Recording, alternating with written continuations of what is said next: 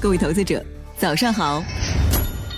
欢迎收听长乐全球通早间资讯播客节目《长乐早知道》。今天我们来聊聊中概股里，国内互联网巨头 BAT 中率先发布财报的腾讯，看看在经济回暖和人工智能兴盛的大背景下，他们的二季报有哪些亮点。在广告、视频号和海外游戏的带动下，腾讯二季度营收同比增长百分之十一，低于市场预期。二季度实现净利润两百六十二亿元人民币，同比增长了百分之四十一，归属股东的净利润也同比增长了百分之四十一。拆分业务看，受季节性因素影响，二季度腾讯的游戏业务表现一般，本土游戏收入不及市场预期。不过，海外游戏正在持续贡献增量。这部分收入同比增长了百分之十二，占二季度游戏总收入的近三成。市场普遍认为，暑假期间腾讯的新游戏密集上线，预计下半年游戏业务将会显著提速。而且今年的腾讯游戏已经在慢慢实现了国内和海外两头开花。再来看广告业务，二季度腾讯的广告营收实现超预期反弹，突破两百五十亿元人民币，同比增长百分之三十四，其中微信视频号贡献了三十亿元的收入。数据显示，二季度微信视频号用户的使用时长明显提升，由此带来的收益达到去年七月份信息流广告推出后的新高度。视频号的带货技术服务也为公司的数字经济业务带来了新的盈利增量。分析指出，今年二季度在低基数和宏观经济的双重推动下，腾讯的网络广告业务已经成为他们增速最快的板块。由视频号变现和电商业务市场占有率上升带来的结构性增长，将进一步提升腾讯广告的市场份额。同时，腾讯的内循环电商成为短视频平台的第二增长曲线，已经是视频号广告业务新的增长点。这是一个结构化的增量。从今年五月开始，腾讯视频号原生广告能力升级，支持用短视频的形式来推广视频号的直播间，帮助商家提升转化。而且，微信的朋友圈和公众平台广告等等，这些广告位也都已经开放出来，可以为直播间引流。现在，微信视频号的电商生态还处于发展的初期阶段，潜力巨大，可以持续观察接下去的进展。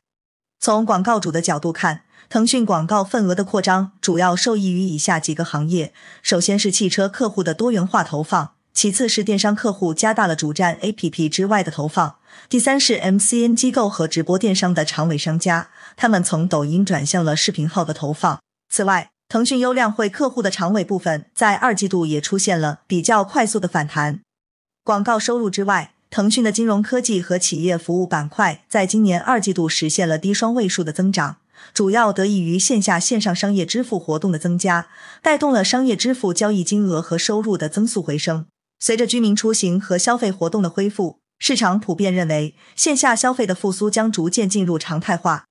在企业服务方面，六月下旬，腾讯正式发布腾讯云行业大模型，覆盖金融、文旅、政务、传媒、教育等十大行业。所以，这批大模型解决方案未来可能成为腾讯新的收入增长点。腾讯的 AI 商业化路径将进一步明确。早在今年一季度。腾讯云的增速就已经转正，毛利率也有了显著提升。现在企业服务业务正在贡献新的收入，而腾讯最新发布的一站式行业大模型解决方案 MaaS 也正在为腾讯的云业务带来新的增长点。目前，腾讯云已经面向金融、文旅、政务、传媒、教育等行业提供解决方案。他们跟福建大数据集团、上海大学等机构共同创建了五十多个行业解决方案。最后，在应用层。腾讯重点发布了腾讯会议、AI 小助手等工具，以及行业大模型解决方案。业内人士预计，这些产品和服务将在今年下半年为腾讯云带来额外的增量。整体来说，腾讯二季度的业绩保持了相对稳健的增长，广告、金融科技和企业服务业务受益经济回暖和消费复苏，营收实现了显著增长。游戏业务正在持续发力中。在国内和海外都囤积了大量的新游戏，这部分盈利预计在今年下半年将有所改善。AI 方面，腾讯正在通过生成式人工智能打磨自研的专有基础模型，未来有望依托核心技术，拓展出更广泛的应用场景，延展出更多盈利增长点。腾讯的内部资源也正在向能产出更高利润的业务部门倾斜。想了解更多新鲜资讯，与牛人探讨投资干货。现在就点击节目 show notes 中的链接，进入掌乐全球通 app。